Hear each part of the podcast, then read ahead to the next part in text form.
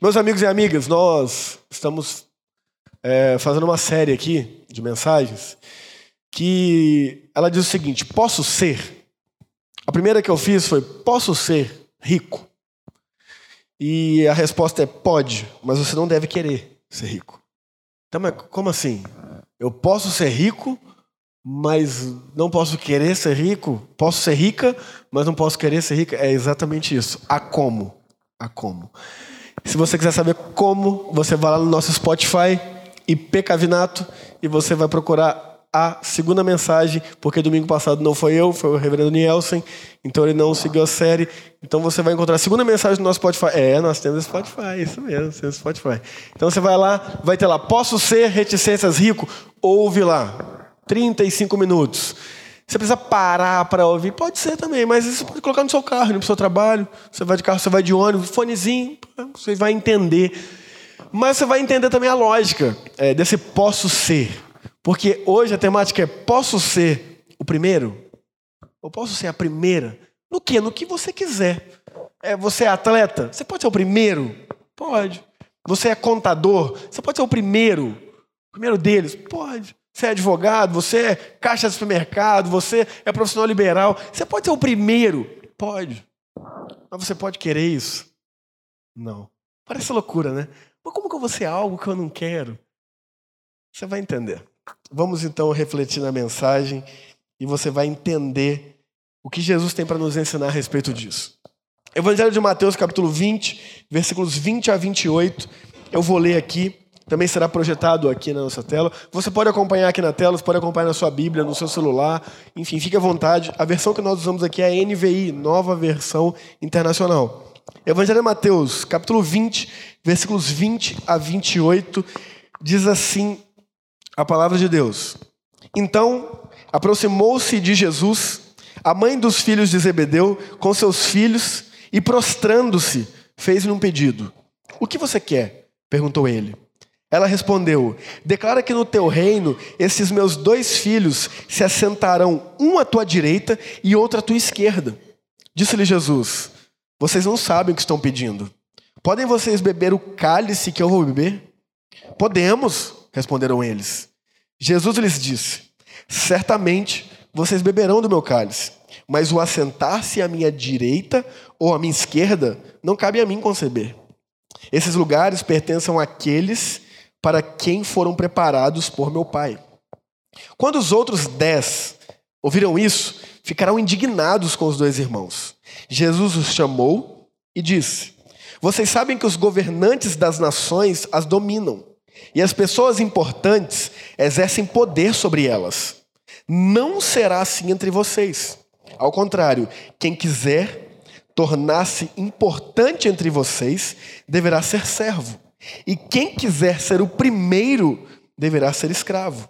Como filho do homem, que não veio para ser servido, mas para servir e dar a sua vida em resgate por muitos. Deixa eu te fazer uma pergunta. Você já ensinou algo para alguém e logo após ensinar, a pessoa fez o contrário? Vulgo estagiário. Não é estagiário? Você ensina tudo que. Mas beleza, ele vai para o contrário. Se você é estagiário, desculpa. É uma piada. É uma piada. Confundo de verdade. Você já passou por isso? Você ensina a pessoa tudo certinho. Aí faz. Contrário. Meu filho André, dois anos e cinco meses. Tá naquela fase que tá aprendendo muitas coisas, já tá falando bastante tal. E a gente tá ensinando muito, muito uma coisa para André. Filho, você tem que compartilhar suas coisas. Compartilha suas coisas. Egoísmo tá com nada. O mundo já é muito egoísta. E, meu filho, compartilhe principalmente aquilo que você gosta. Porque compartilhar o que você não gosta, né? Ah, como eu não gosto? Ah, toma, eu estou compartilhando. Não gostei. Não, principalmente o que você gosta. Então, é o tempo inteiro, porque, filho, dá um pouco o pai. Não. Filho. Não. Então, meu filho, tem que compartilhar. Então, a gente está ensinando, ensinando, ensinando, ensinando. E esses dias eu tive uma conversa com ele. Ele já está entendendo bastante, ô André. Ó, você tem que compartilhar as coisas, filho. E tal. Você gosta disso? Sim. Então você tem que dar um pouco pro pai. Aí ele, é assim, beleza. Aí vamos para a prática. Eu ali tinha acabado de ensinar essas coisas para ele. Lógico, uma criança ainda. Aí chega minha sogra com MM. Aquele pacotinho. Ele ama MM. Se você conhece o André, quando ele fica muito feliz, ele dá uma dancinha, ele faz uma dancinha. A dancinha da felicidade. Eu que ensinei. Que orgulho que eu tenho, você tem que ver. Ele fica igual um bonequinho assim. É coisa linda.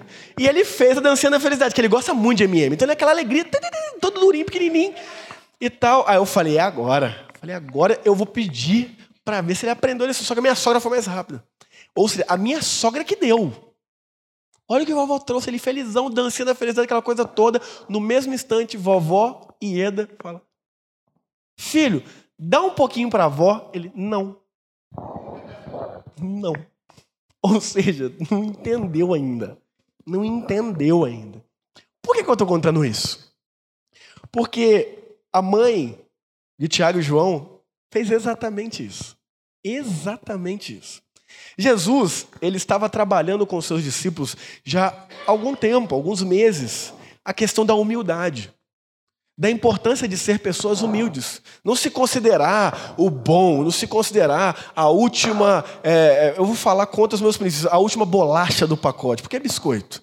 Jesus está ensinando isso. Não se ache mais do que você é. Humildade. E olha como é que ele está fazendo isso. Dá uma olhadinha aí no que eu vou projetar ali. Mateus 18, 1 a 4. Nós lemos Mateus 20, de 20 a 28. Então, olha alguns capítulos antes. Mateus 18, 1 a 4. Naquele momento, os discípulos chegaram a Jesus e perguntaram: Quem é o maior no reino dos céus? Está grifado ali, ó. Então era uma temática constante entre eles. Quem que é o maior? Quem que aqui de nós é o maior? Quer saber quem é o maior, né? Aí a resposta de Jesus: Chamando uma criança, colocou-a no meio deles e disse: Eu lhes asseguro que a não ser que vocês se convertam e se tornem como crianças, jamais entrarão no reino dos céus. Portanto, quem se faz humilde como esta criança, este é o maior no reino dos céus. Criança na cultura judaica era marginalizado. Criança não produz. Criança não gera lucro. Então, criança naquela cultura não era igual a gente trata hoje. Oh, chama as criancinhas à frente, vamos orar. Não. Criança era margem. Criança, mulher. Infelizmente, era uma cultura bem excludente mesmo. Assim era a cultura judaica, assim era o mundo, na verdade. Então criança não tinha vez. Jesus faz o quê? Traz aqui um, um, um marginalizadinho da sociedade. Traz aqui um que não oferece nada de lucro para a sociedade. Tá vendo, criança? Humilde, simples, singela, que não foi igual. Tem parte comigo. E se for assim, esse é o maior. Então você vê, os discípulos estão sempre nessa disputa. Não é só hoje que tem isso, não. Quem que é o melhor? Quem que, quem que é o melhor aqui de nós? Quem que é o primeiro? Quem que será que o chefe mais gosta? Você pergunta para Jesus, quem que é o maior no reino dos céus? Ele traz uma criança, faz uma prática, fala, ó, dá uma olhada nisso. Ou seja, trabalhando a humildade. Mas ele não parou aí, não. Olha o versículo 19, o capítulo 19, 13 e 14. Ou seja, passa mais um pouquinho. Olha isso. Depois trouxeram crianças a Jesus para que lhes impusesse as mãos e orasse por elas. Mas os discípulos os repreendiam. Porque os discípulos, fruto de um sistema. Então, criançada vindo para Jesus, Jesus ali naquela época já ocupadíssimo, um mestre, um rabi. Criançada, vai, vai, vai, vai. O mestre não tem tempo para perder com vocês, não. Os discípulos de Jesus, os doze, os apóstolos, estão ali enxotando as crianças. E aí, disse Jesus: Deixem vir a minhas crianças e não as impeçam, pois o reino dos céus pertence aos que são semelhantes a elas.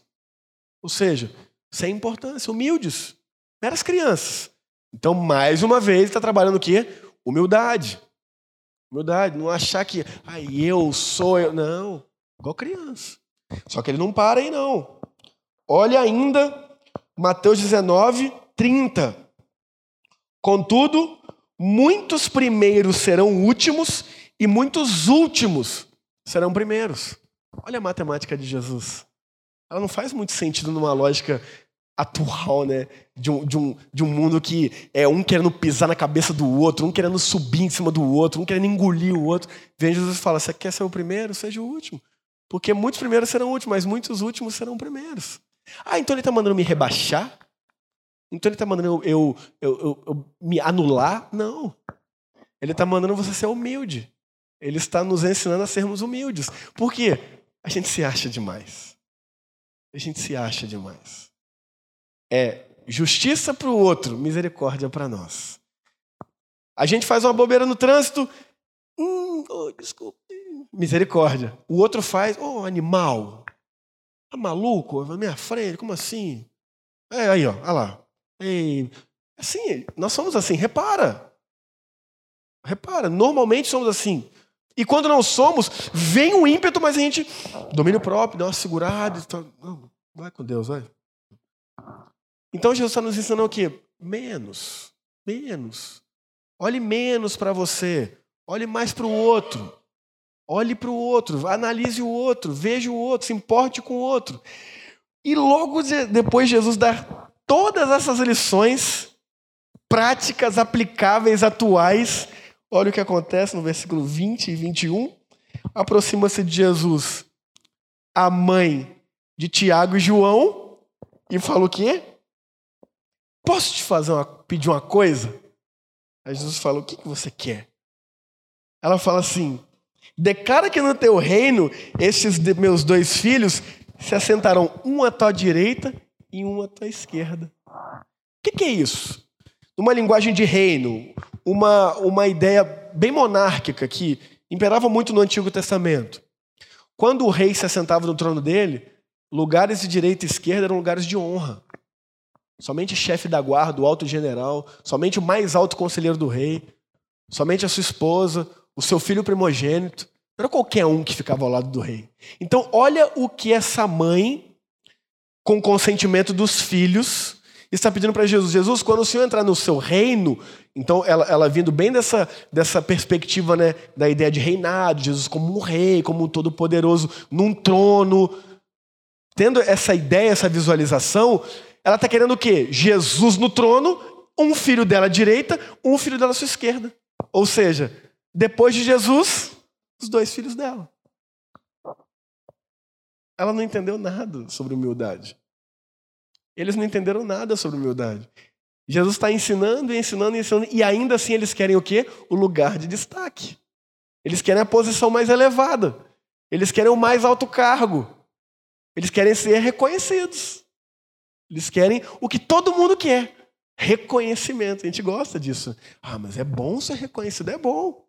É bom. Mas é muito melhor a gente aprender a ser humilde. É muito melhor. Porque na nossa humildade, em busca da humildade, o reconhecimento também vem. Ou seja, você pode ser o primeiro? Pode. Mas é ideal que você busque, que eu busque isso, não. Porque quando a gente busca isso como foco, às vezes a gente atropela pessoas, a gente é indiferente com o outro. Agora, quando a gente busca ser humilde e dar o nosso melhor, porque tudo que a gente faz deve buscar agradar a Deus, esse reconhecimento pode vir. E pessoas olharem e falar assim: nossa, essa pessoa aqui é o melhor funcionário que eu tenho. Você olhar e falar: nossa, mas eu não estava procurando este cargo, eu estava procurando ser a melhor pessoa possível aqui. Mas o reconhecimento veio. E aí você pode ser. E é bom que você seja. Que legal que todos aqui sejam os primeiros naquilo que faz principalmente como cristãos.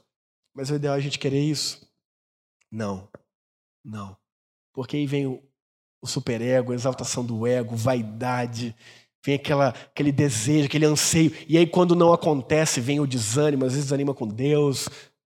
Então, não. Mas olha que interessante.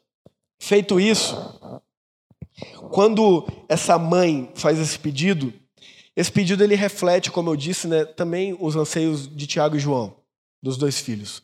Por quê? Porque no Evangelho de Marcos há o relato dessa história também, no capítulo 10, versículo 35. E a mãe nem é citada.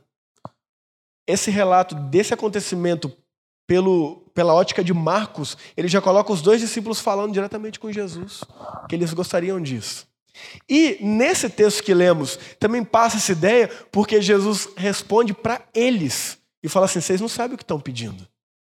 Vocês não sabem o que estão pedindo. Então ele não falou só para ela, ó, a senhora não sabe o que a senhora está pedindo. Não, ele diz, vocês não sabem o que vocês estão pedindo. Cuidado com o que vocês estão querendo. Toda mãe quer o melhor para o filho. Toda mãe quer o melhor para o filho. Pai também, mas mãe quer mais. Mãe quer mais. Mas a pergunta é: o que é o melhor? O que é o melhor para os nossos filhos? Às vezes a gente acha que o melhor para os nossos filhos é bem material. A gente acha que o melhor para o nosso filho é uma aprovação no melhor vestibular. E o melhor para os nossos filhos, e o melhor, na verdade, para todos os seres humanos, é serem cada vez mais parecidos com Jesus. E Jesus é o maior reflexo de humildade que a gente pode. ter o maior reflexo de humildade que existiu. Deixa eu contar uma história para você. Uma vez chegou uma mãe para mim, uma outra igreja que eu era pastor, e ela veio chorando muito e falou assim: Pastor, eu não aguento mais, eu estou muito triste. Eu falei: Por quê? Ela falou: Porque é o quarto ano que meu filho está tentando medicina e ele não passa. E ela chorava assim, desesperadamente. Eu falei, não, mas calma. Eu pensei até que o filho tinha uma doença terminal. Eu falei, não, mas calma. Não, pastor, e ele está muito triste, pastor. E, e quarto ano já, aquele. Na verdade, ele estava indo para o quarto ano, tinha tentado três vezes. Três vezes já aí não passou. Estudou nas melhores escolas, pastor. Aula particular, tudo bom e do melhor. Chega lá na hora da prova, o menino fica nervoso, não passa. Então, eu falei, não, calma, deixa eu conversar com ele, vamos orar. Mas, ó, eu falei isso com ela, eu falei, ó, mas o sentido da vida não é passar no vestibular de medicina, não. É isso que ele realmente quer? É, pastor, o menino está com depressão, porque não. Eu falei, não, fui, conversei com ele, tá, beleza. Só que o que aconteceu? Esse menino passou. Nesse ano. Passou, foi bem, foi para a faculdade. Jesus, esquece.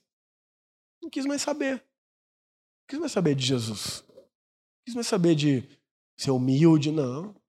Agora era só foto de pá, melhor faculdade, não sei o quê, aquela coisa toda. Ostentação da facu, ostentação do saber, ostentação do curso. E aí, passados dois anos, encontrei com a mãe. Oi, tudo bem? Como é que tá? Tô bem, seu filho. Tá bem, pastor, tá bem, mas assim, né? Não quer saber de igreja, pastor, não quer saber de Deus, não quer saber de nada. Mas tá lá, tá bem, então. Ora por ele, pastor. Eu olhei e falei assim, não. Falou, não? Falei, não. Porque quando foi para ele passar em medicina, a senhora veio chorando, né? Tá morrendo quase. Agora que seu filho não quer saber de Jesus, não quer saber do que é a mais, não quer saber aquilo que é mais importante, que é mais importante, aquilo que realmente vai salvar a eternidade dele. Não estou julgando o menino, não. Porque todo mundo tem suas fases, eu também tive esse momento. Mas agora que ele está nesse momento de vida, é assim que você vem falar? Não, vai para o inferno, Simão, mas pelo menos está fazendo medicina, né? Pelo menos está aí na nata da sociedade, convenhamos, né? Então o que é mais importante para os nossos filhos? A aprovação em medicina? Ou é realmente um filho que está ali diante de Jesus? Agora, dá para ter as duas coisas? Lógico que dá. Lógico que dá. Dá para fazer medicina, fazer o que for buscando Cristo. Mas é bom que a gente repense. O que a gente está pensando que é o de melhor para nós? Ah, o melhor para nós é uma conta bancária cheia do dinheiro. Será? Quantas pessoas aqui em Limeira estão se matando com a conta bancária cheia de dinheiro? E aí, é isso? Aí a gente pobre, né, pensar, ah, porque não sou eu, que se fosse eu. Não é. É ilusão. Você sabe muito bem que é assim. Quando você tinha sua bicicletinha, a moto seria o supra-sumo. Teve a moto, passou alguns meses, tá reclamando, porque choveu, a moto é ruim. É assim, aí vai pro carro, vai pro helicóptero, vai reclamar. Por quê? Porque o que há de melhor nas nossas vidas não envolve bens materiais necessariamente. E sim sermos verdadeiros verdadeiras discípulos de Jesus Cristo, que tem a paz que excede a todo entendimento. Agora, volto a dizer, sendo discípulo de Jesus Cristo, eu posso ser rico? Claro que pode. Mas é ideal que eu busque isso? Não. Não. Busque fazer o melhor trabalho que você puder fazer para honrar e glorificar Cristo. Busque trabalhar muito, com muita sabedoria, sabendo dividir entre trabalho e família, entre trabalho e descanso, entre trabalho e lazer. Busque fazer isso. E fazendo isso de forma bem feita, se for agradável a Deus que você ganhe muito dinheiro, que bom. Que bom. Ontem eu fui na casa de um amigo meu aqui de Limeira, super novo.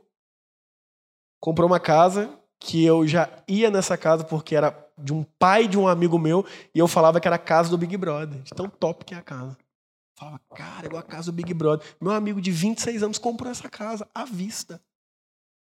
Há seis anos atrás, pobre. Quis ser rico? Nunca quis mas fez o trabalho dele de forma sábia, buscando glorificar Deus, patenteou um produto, o negócio deu certo. Está ganhando muito dinheiro, mas nunca quis ser rico. Mas está tá rico. E por estar rico, nunca querendo ser, é um cara que não deixa o dinheiro dominar. É um cara generoso, é um cara sábio, é um cara que não coloca o coração nessas coisas. Não, cara, hoje eu estou assim, glória a Deus. Espero que continue, mas se amanhã as coisas mudarem, Deus sabe. Deus sabe. Nunca foi isso, nunca esteve nisso a minha felicidade. Mas o meu trabalho me rendeu isso. Um trabalho honesto, um trabalho justo. Que bom. Tá entendendo? Tá pegando? Tá conseguindo compreender a linha de raciocínio? Você pode ser, mas não anseie por isso. Não gaste suas energias nisso. Porque senão você vai ser mais um aí, fruto de um sistema que não quer nem saber do outro, que faz o que for necessário para passar por cima, para ter mais e para ser melhor. E Jesus está dizendo: quer ser o primeiro? Seja o primeiro a servir. E aí, mediante a esse pedido dessa mãe, com consentimento dos dois filhos, Jesus ele é muito gracioso, né? Ele não fala assim: vocês são burro? Estou ensinando para vocês o tempo inteiro que é humildade. Ei, mas não aprende. Não, ele não faz assim. É Deus de graça. Ele fala assim: vocês não sabem o que vocês estão pedindo. Vocês não sabem. Versículo 22. Vocês não sabem o que estão pedindo. Podem vocês beber o cálice que eu vou beber? O que, que significa essa expressão, beber o cálice que eu vou beber? Essa era uma expressão do Antigo Testamento, utilizada naquela cultura, que beber do cálice era o seguinte: suportar a situação, seja ela favorável ou não. É o famoso tá comigo para o que deve é? Tô. Então beleza, se for para ruim, se for para bem. É isso. Vai segurar a onda? Vou. Ó, que pode ser bom, mas pau pode quebrar, hein? Eu vou. É isso que significa essa expressão. Jesus fala: vocês não sabem o que vocês estão pedindo. Vocês vão segurar a onda do que vocês estão pedindo? Vão aguentar, o famoso, vão aguentar o regaço? Pode ser bom, mas também. É isso que ele está dizendo. É isso que ele está dizendo. E eles disseram assim: podemos. Podemos. Só que eles não não entenderam que toda oração que pede glória também pede cruz. Porque no cristianismo, meu amigo e minha amiga, o caminho da real glória é o caminho da cruz. Onde que Cristo Jesus, o nosso Deus, foi exaltado? Não foi quando ele estava fazendo milagre curando pessoas, foi quando ele morreu na cruz por mim e por você. Foi quando ali ele pagou uma pena que deveria ser paga por mim e por você, porque a pena era há pecado, a sentença é a morte. E para eu e você não morremos eternamente, ele pagou essa sentença, que ele mesmo inferiu. Porque ninguém daria conta. Então o próprio Deus vem à terra em forma humana e paga a sentença que ele mesmo definiu. Se há pecado, deverá haver morte. Como ninguém é capaz de morrer para saciar essa justiça, eu, o próprio Deus, vou e morro no lugar deles. Isso é graça demais. Isso é muito amor. Se você sonha com alguém que, ah, eu quero que alguém morra de amor por mim, Jesus já morreu. Jesus já morreu por amor a mim e a você. Jesus já fez isso. E agora, ele está dizendo para eles: vocês vão aguentar esse cálice, vocês vão chegar no caminho de glória, mas passa pelo caminho da cruz. E eles disseram: podemos. E aqui eu posso trazer uma informação um pouco adiantada para vocês, que em Apocalipse 1:9, João, esse João aqui, ele está exilado na ilha de Patmos, pelo Império Romano, bebendo esse cálice, chegando à glória em Cristo, mas passando pelo caminho da cruz. Tiago, capítulo 12 de Atos, morto também pelo Império Romano. Herodes perseguindo os cristãos, porque os cristãos não se dobravam perante o imperador, reconhecendo que o imperador era Deus, porque é isso que ele requeria para si. Gigantismo romano, o imperador requeria para si o título de Deus, e os cristãos falavam: não, nós temos o nosso Deus, não nos dobramos. E ali começa uma perseguição aos cristãos. Tiago é preso e morto. Ou seja, bebeu desse cálice. Chegou na glória, mas passou pelo caminho da cruz. Então, irmãos, toda vez que a gente quer glória, toda vez que a gente quer exaltação, saiba, o caminho da cruz ele está logo à frente. Lembra da frase do tio Ben, do Homem-Aranha? Grandes poderes trazem grandes responsabilidades. É verdade isso. Você quer ser o primeiro na sua empresa? Tudo bem. saiba que o custo é alto. O custo é alto. Ah, mas eu nunca quis, mas aqui estou. Saiba, aquele que te colocou lá é o que vai te sustentar. É o que vai fazer por você aquilo que você não consegue, é Deus. Porque você nunca almejou isso, você almejou ser o melhor, no sentido de agradar a Deus. E não para ficar mostrando e provando para as pessoas, ah, eu sou bom, olha para mim como eu sou bom, não. Mas para agradar a Deus. Ah, qual que é a sua profissão? Você é blogueiro? Você é blogueira? Busque fazer isso para honrar e glorificar o nome de Deus acima de tudo. Ser o melhor para Cristo, olhar para você e falar assim, cara, eu tenho um blogueiro, uma blogueira lá na terra que me representa. Tô com ele lá, ó. Você é o que? Contador? É buscar ser o melhor para Cristo, olhar e falar assim, eu estou disfarçado de aquele contador lá, ó. Olha como eu estou sendo luz através da vida dele para as pessoas ao redor dele. Ele está fazendo um excelente trabalho, justo, honesto, de empenho. A consequência disso foi que ele ganhou muito dinheiro. Que bom, glória a Deus. Glória a Deus. Mas não, muitas vezes a gente quer o quê? A gente quer o resultado, o retorno financeiro, mas às vezes não quer pagar o preço de trabalhar com empenho, de parar de morcegar, de parar de, ai, segunda-feira Deus me livre, sexta-feira sextou. Que é isso que a gente gosta, né? E, e terça, quinta ficar reclamando, trabalho, reclamando, reclamando, reclamando, reclamando, reclamando.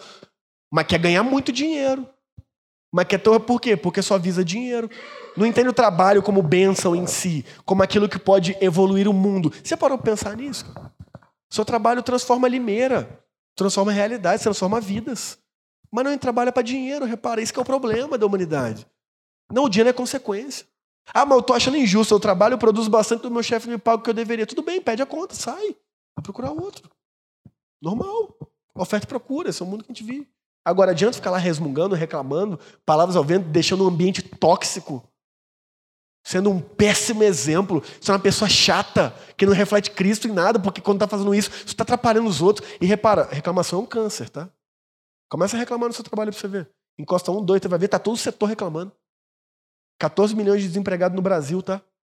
14 milhões está empregado, dá glória a Deus. Agora, tem que aceitar o trabalho do jeito que é? Não. Tá ruim, pede para sair. Sai, vai mandar currículo, procura outro. Mas não. A gente quer ir ficar lá reclamando, reclamando, reclamando, reclamando, e não é assim. Não é assim. Dê o seu máximo, faça o melhor. E aí, se for da vontade de Deus que você evolua, porque a gente vive num, num mundo injusto, gente. Às vezes você faz o melhor, você é o melhor, você dá o máximo, e quem que é promovido? O puxa-saco. É assim, o mundo é injusto, infelizmente. Agora a gente vai mudar nossos valores para alcançar. Quando a gente quer ser o primeiro, a gente muda. Ah, então é assim que eu chego lá. Tem que fazer um esqueminha aqui. Pá, então, então eu faço. Mas não, não, não quero ser o primeiro.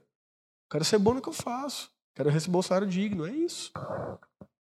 Ah, mas o país é difícil? É. Mas reclamar muda alguma coisa? Se vender muda, só piora. Só piora. Então, quando eles falam assim, podemos, Jesus lhes diz, versículo 23, certamente vocês beberão do meu cálice. Já estava profetizando aqui e beberam. Mas o assentar-se à minha direita ou à minha esquerda não cabe a mim conceder. Esses lugares pertencem àqueles para quem foram preparados por meu Pai. Então para de querer ficar procurando lugar de destaque, cara. Para. Para. Esse lugar aí vai ser para quem deve ser. Coisa que o Pai quer. Para de ficar buscando isso aí. Faça o seu melhor aqui. E aí, o que, que acontece? Feito isso, Jesus eles disse, né? É, que eles beberiam o cálice, de fato, eles beberam esse cálice, eles passaram por esse caminho de sofrimento para alcançar a glória. Mas uma coisa que eu e você precisamos entender é: a mensagem do Evangelho de Cristo nunca disse para mim e para você que tudo daria certo. Mas ela disse o seguinte: que Jesus seria suficiente, não importa o que acontecesse. Essa frase é de um homem chamado Josemar Bessa, um pastor. Nunca, nunca que no Evangelho de Cristo é mar de rosas. Ah, não, você vai ter tudo, você não vai ficar doente, é, vai ter muito dinheiro, não vai ter problema. Nunca foi dito isso. Nunca foi dito isso. As pessoas falam, não, mas cristão sofre? A pergunta é por que não? Nós somos os mais capacitados para sofrer. Porque nós temos Deus, que é o que nos sustenta. Agora entenda: o um mundo injusto, falho, limitado, pecador, corrupto, todo mundo vai sofrer, meu amigo. Inclusive nós. Agora, como a gente pode lidar com isso? Buscando a presença de Jesus, entendendo que Ele é o suficiente. Gente, isso aqui é conceito, tá? Porque na prática, quando acontece, a gente se revolta com Deus, a gente fica bravo, a gente briga com Deus. Eu sei, tá? Ninguém que tá, ai pastor, o senhor tá falando isso, mas vai falar isso aí, ó, para os pais da menininha lá no Rio de Janeiro, que a polícia lá invadiu lá sexta-feira e foi dar um tiro no motoqueiro, o tiro pegou nas costas da menina de 8 anos, ela faleceu. Faleceu hoje, velório está sendo hoje, lá no Rio de Janeiro, por uma abordagem da PM. Vai falar isso lá para os pais dela. Ai, ó, o evangelho nunca disse que tudo seria perfeito, mas que Jesus seria suficiente. Vai lá, meu amigo, aprende uma coisa. Nessas horas, você sabe o que você tem que falar para um pai ou uma mãe desse? Meus sentimentos, dá um abraço e chora junto. Fala nada não, velho. Fala nada não. Só sente a dor junto com a pessoa. Só seja ali, ó, Deus palpável na vida dela. Porque, ó, não aguento essa crentaiada que uma tragédia dessa. Ai, Deus sabe de todas as coisas. Deus sabe o que é melhor para você, né? Cara, você acha que vai vir na cabeça da pessoa que, ah, então o melhor para mim é um, é um tiro de fuzil nas costas da minha filha. É isso que Deus quis.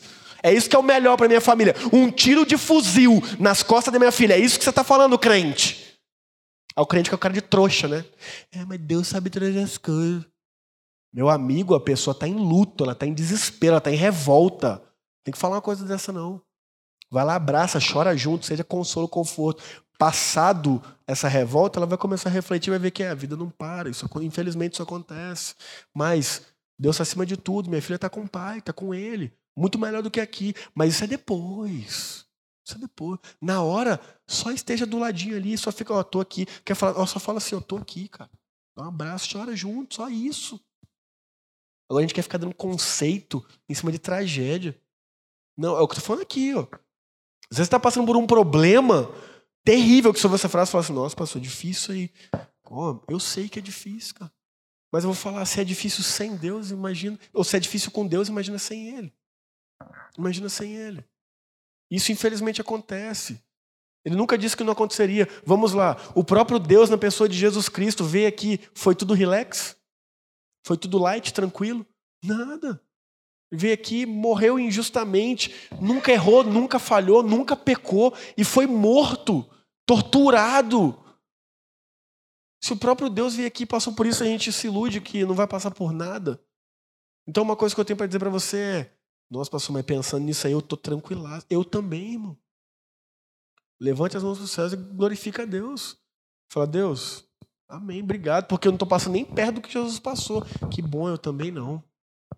Mas pode ser que a gente venha passar? Pode ser, a gente não sabe, a gente não controla a vida. Mas qual que é o nosso papel? Buscar esse Deus, estar próximo dele, conhecê-lo, fazê-lo conhecido, refleti-lo. E aí, seguindo, olha o que acontece no versículo 24, quando os dez ouviram isso que a mãe pediu. E Jesus respondeu para todos eles. Eles ficaram indignados. Ô, oh, louco, tá tirando. João e Tiago tá achando que é quem? Folgado esses caras, hein? A gente tá aqui em 12, aí vem mamãe, vem com a mãe ainda. Pô, bota uma direita uma esquerda. Ah. Parte da nossa indignação, sabe por que, que é? Porque a gente queria aquilo ali. Por que, que você acha que eles estão indignados? Porque todos eles queriam aquele posto ali. Se você não quer aquilo, ah, você viu, fulano virou presidente da empresa. É mesmo? Pô, que legal, cara. Legal, que bom. Nunca quis ser presidente. Que bom que ele conseguiu. Agora, quando é você que quer, e quando é você que está se matando para ser, você viu? Fulano virou presidente da empresa.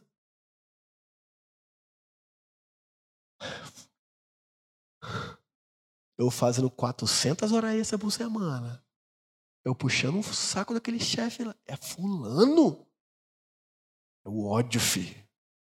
Curtido na força do ódio, sabe como é que é? É. Muito, muito da nossa indignação contra os outros é porque a gente é que queria aquilo ali. Inveja, cara. Aí a gente fica revoltado, oh, louco, fulano tá querendo isso. Mas será que você também não tá querendo, não? Só que não era você que estava querendo que Jesus falasse, ô fulano, vem cá, você é minha direita e você é minha esquerda. Todos nós queremos isso. Todos nós queremos posição de destaque. Todos nós queremos reconhecimento. E aí a indignação deles, porque os dois ali estão com a mamãe pedindo uma coisa dessa. Aí Jesus faz o quê? Olha o que ele fala. Versículo 25: Jesus os chamou e disse: Vocês sabem que os governantes das nações as dominam, e as pessoas importantes exercem poder sobre elas. Ou seja, assim é o sistema que a gente viu aqui. Assim é lá na sua empresa. É assim mesmo. É o chefão lá que manda, manda quem pode, obedece quem tem juízo. Aí às vezes ele faz umas barbaridades lá, você tem que engolir seco, tem que pedir sabedoria e domínio próprio a Deus para não dar uma voadora. Tal, você. Deus, dá, dá, dá, dá graça, porque se der força eu mato todo mundo aqui. Então dá calma, tranquilidade. É o que é isso aí, lá fora. Agora, entre nós cristãos, não deveria ser assim, não, irmãos. Deveria ser assim, não. E é o que ele fala. Versículo 26. Não será assim entre vocês. Ao contrário, quem quiser tornar-se importante entre vocês deverá ser servo. E quem quiser ser o primeiro deverá ser escravo, como filho do homem que não veio para ser servido, mas para servir e dar a sua vida em resgate por muitos. Jesus ele deixa bem claro que para nós, cristãos e cristãs, não é esse padrão do sistema que deve nortear os nossos corações, mas é o padrão do reino. Você quer ser o maior, você quer ser a maior, primeiro a servir. É. Esse é o padrão de Jesus. Você quer ser o primeiro, quer ser a primeira. O primeiro a estar disposto a ajudar quem precisa. Cara, olha que sensacional a matemática do reino de Cristo. Aquilo que você quer conseguir para você, você tem que passar em ajuda pelo próximo. Cara, isso é sensacional. Agora, como que o nosso sistema ensina? Quer ser o melhor? Fala para ninguém não. Vai. Fique, ó, é você e você se capacita, se prepara, faz seus corre, não olha para o lado, foca no seu objetivo e vai. Aí vem Jesus e fala: Você quer lá aquela posição? Olha para o lado e serve. Você é louco, velho. Essa mensagem não existe em nenhum outro lugar não ser em Cristo. Você quer ser o primeiro? Quer ser o primeiro? Olha para o lado e ajuda. Ajuda quem está na mesma disputa que você. A gente fica, não, mas se eu ajudar, a pessoa vai. Nada, velho. A Roberta está vivendo isso. Nessa, nessa corrida para concurso público, os concursos mais disputados do Brasil, o que, que o sistema aí fala? Olha para o seu e não fala nada para ninguém, não. Aí eu tenho alguns amigos que são promotores. Eu falei, cara, como é que é a segunda fase da prova? E o que você tem para me falar da sua experiência? Ó, oh, é isso, isso, isso, isso, isso, isso, isso. Ó, oh, manda ela focar nisso, tal, tal, tal. Fui passei tudo para ela. Falei, ó, oh, amor, conversei com o fulano, ele é promotor, é, segunda fase é isso, isso, faz assim. Ela falou, nossa, amor, que legal. É a experiência que ele falou da prova dele, não sei se vai ser assim na outra, mas já deu uma ajuda. Ela, nossa, muito, abriu minha mente. Aí eu vejo a Roberta no grupo dos concurseiros, a galera que tá disputando a vaga com ela. Ela lá, gente, ó, meu esposo tem um amigo que é promotor aqui, ele falou que na segunda fase é assim, assim, assim, assim. Eu olhei e falei, cara, ela entendeu. Ela entendeu o que Jesus falou, velho. Porque qual que é a lógica? Você é louco, guarda para você. É para você, não ajuda ninguém não. Depois que você passar, você ajuda. Depois que você alcançar lá, você. Jesus fala: não. Quer chegar lá? Começa por aqui, ó. Ajudando quem está do seu lado. Cara, isso é louco, velho. Isso é louco, racionalmente falando, num sistema que a gente vive, isso é louco. Mas o evangelho é loucura para os que se perdem. Mas para os que estão sendo salvos, é poder de Deus, velho. É. é isso que Cristo ensina. Poder de Deus. Aquilo que as pessoas lá fora falam, cara, você é louco em agir assim? Você quer chegar lá e estar tá ajudando o outro? Jesus fala, poder de Deus, irmão. Poder de Deus. A matemática não fecha nessa lógica aí desse sistema. Mas o que eu proponho para vocês para viverem lá, viverem no sistema, não é para viver aqui não, tá? Ah, ver aqui entre a gente aqui né, nesse no gueto aqui evangélico, não, é lá fora mesmo, é lá, é no nosso trabalho, é no nosso dia a dia, nossa família, é isso, esses princípios são para serem aplicados lá. É o que ele propõe para nós. E não há prejuízo nenhum quando a gente vive isso. E se há prejuízo, é só esperar. Deixa a poeira baixar que você vai ver que foi até bom. Foi até livramento. Às vezes você sair daquele lugar que você estava lá. Às vezes assim, eu te engoli lá. E aí, eu quero chegar para o fim, caminhar para o fim, dizendo o seguinte: Jesus, ele é o nosso padrão. Ele é o nosso alvo. Ele não veio para ser servido, ele veio para servir. Jesus ele não veio aqui na terra, lavem meus pés. Não, ele lavou os pés. Lembrando, lavar os pés naquela época era algo que só escravo fazia. E ele, como mestre, mais alto mestre, ele vai e age como um escravo. Ele lava. Jesus, como Deus que fazia milagres que ninguém nunca fez, ele não vem aqui e fala, ó, oh, eu quero a melhor casa. Não, ele falava, ó, oh, não tenho nem onde reclinar a cabeça. Hoje eu estou dormindo aqui, amanhã eu estou dormindo lá. Jesus, Deus, maior ser humano, porque era homem-deus, nunca errou, nem em pensamento. Ele não veio aqui como um rei, cheio do dinheiro, com um monte de súditos servindo, não. Ele veio fazer, ele veio servir. Porque ele é o nosso padrão. O problema é que nós focamos muito em nós mesmos. Nós queremos muito a partir de nós. E toda tentativa de querer provar algo para alguém Querer ser algo para provar algo para alguém é idólatra. Não tem a ver com Cristo. Não, Deus vai me honrar porque eu vou provar para fulano que eu consigo. Peraí, então você quer chegar lá para provar para os outros. É isso. E usa até Deus. Parece legal, mas não tem a ver com o princípio de Cristo. Lembra? Essa mãe foi até Jesus, se ajoelhou. Olha que bonita cena. Ela se ajoelha e fala: Senhor, mestre, eu quero te pedir algo. Ele falou: O que, que você quer? Que o meu filho um ensine a sua direita e outra a sua esquerda. Olha que bonito que ela pediu. Ela não pediu dinheiro, ela não pediu cura, ela não pediu. Ela pediu o quê? Na, na eternidade, no céu, né? nem aqui não, no céu. Ajoelhada, postura humilde. Ele olha e fala: Você não entendeu. Você não entendeu. Às vezes tem gente aqui assim. Não, eu quero que Deus me dê essa vitória para eu provar para fulano e fulana que meu Deus é maior. É até bonitinho, né? Mas não tem a ver com o Evangelho de Cristo. Não tem a ver com os princípios que ele está ensinando. Sabe o que a gente tem que querer provar para os outros? Que nós somos discípulos e discípulas de Jesus. É isso que a gente tem que querer provar. É isso. Eu quero chegar no meu trabalho e provar para todo mundo que eu sou um real discípulo, uma real discípula de Jesus. E lembra, eu já falei isso aqui. Qual é a maior prova? Amor. Sabe o que a gente tem que usar para provar para os outros que a gente é quem a gente de ser? Amando. Amor. É a principal arma e ferramenta que a gente tem que usar. Mas não, às vezes a gente quer mostrar o quê? Através de um status, através de um bom salário. Volta a dizer, gente, estudo é bom, é ótimo.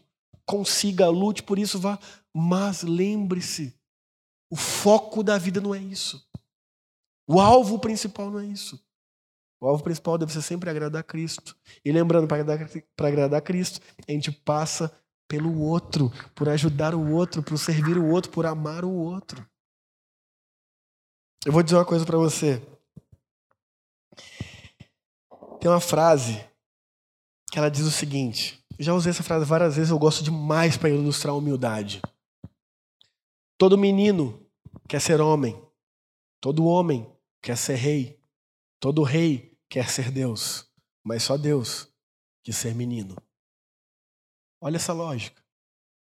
A gente só quer pá, pá, pá, chegar ao status de Deus Aí Deus vem, se faz menino, nasce aqui, com uma família pobre, humilde, caminha ali, desenvolve, é dependente de pais humanos falhos, e aí vem e se revela como Deus. Olha isso. É esse que é o nosso padrão. Esse que é o nosso padrão. Às vezes a gente pode estar aqui, ó, humanamente falando, mas o nosso ideal é que a gente busque em humildade agir aqui, ó. Não para se rebaixar, não para se menosprezar, não mas para ajudar quem está precisando, para olhar para o lado, para amar o próximo. Te pergunto, é, você escolheu a família que você nasceu? Não conseguiu, né? Não consegue, né? Sou, estou lá na, no, nos planos de Deus, eu vou escolher, eu vou escolher aquela família. Quem que escolher a família pobre aqui para nascer, se pudesse escolher? Ninguém, né? A gente não escolheu a família que a gente nasceu. Você escolheu a cidade que você nasceu? Ah, vou escolher nascer em Limeira. Limeira. Escolher nascer em Vila Velha. Não, você simplesmente nasceu. Nasceu em Limeira, nasceu Vila Velha, Espírito Santo, Norte, Sul, enfim. Você escolheu o, o seu pai e a sua mãe? Não, né? Você simplesmente nasceu. Nos planos de Deus, sim. Mas você mesmo escolheu? Não. Sabe qual foi a única pessoa que pisou nessa terra que podia escolher onde nascer? Jesus. E ele escolheu nascer na manjedoura. Num lugar humilde. Com um pai e uma mãe bem limitados. Você acha que isso é, é exemplo pra gente ou não?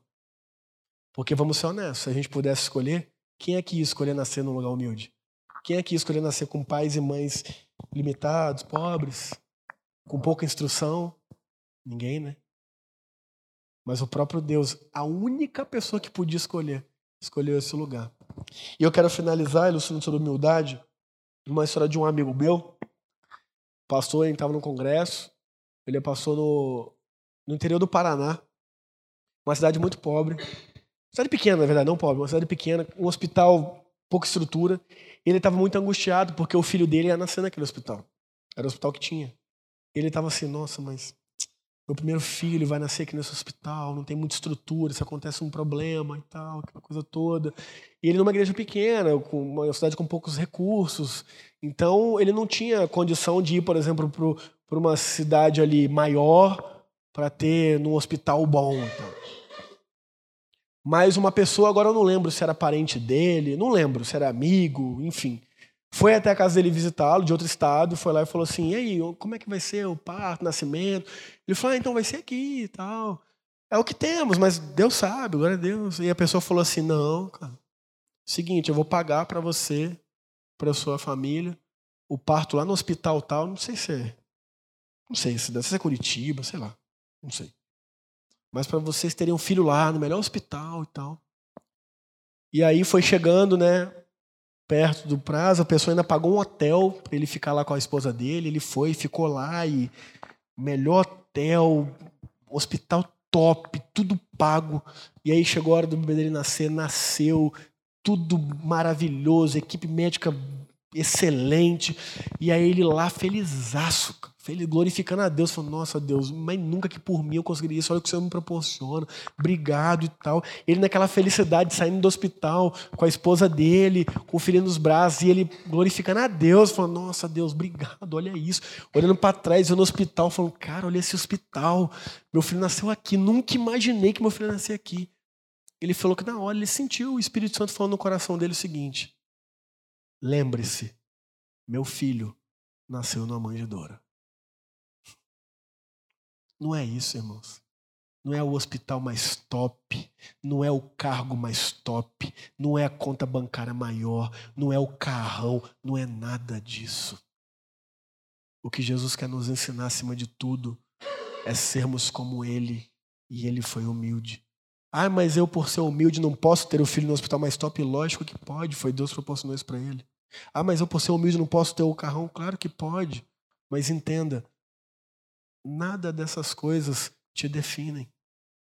Que deve nos definir, me definir, te definir, é o nosso exemplo e o reflexo de Cristo. Você pode usar o seu carro para abençoar pessoas que não têm carro. Você pode usar toda a estrutura que você tem, toda a sua conta bancária, para ajudar pessoas que não têm estrutura e não têm conta bancária como a sua. Isso é um privilégio. É um privilégio. Agora, não acho que é isso. Não acho que é ter. É aquele velho clichê, não é ter, é ser. E é verdade, irmãos. E Jesus nos provou isso com a própria vida. Então, você quer ser o primeiro? Seja o primeiro a servir. Você quer ser o maior? Seja aquele que ajude o outro a conquistar esse lugar também.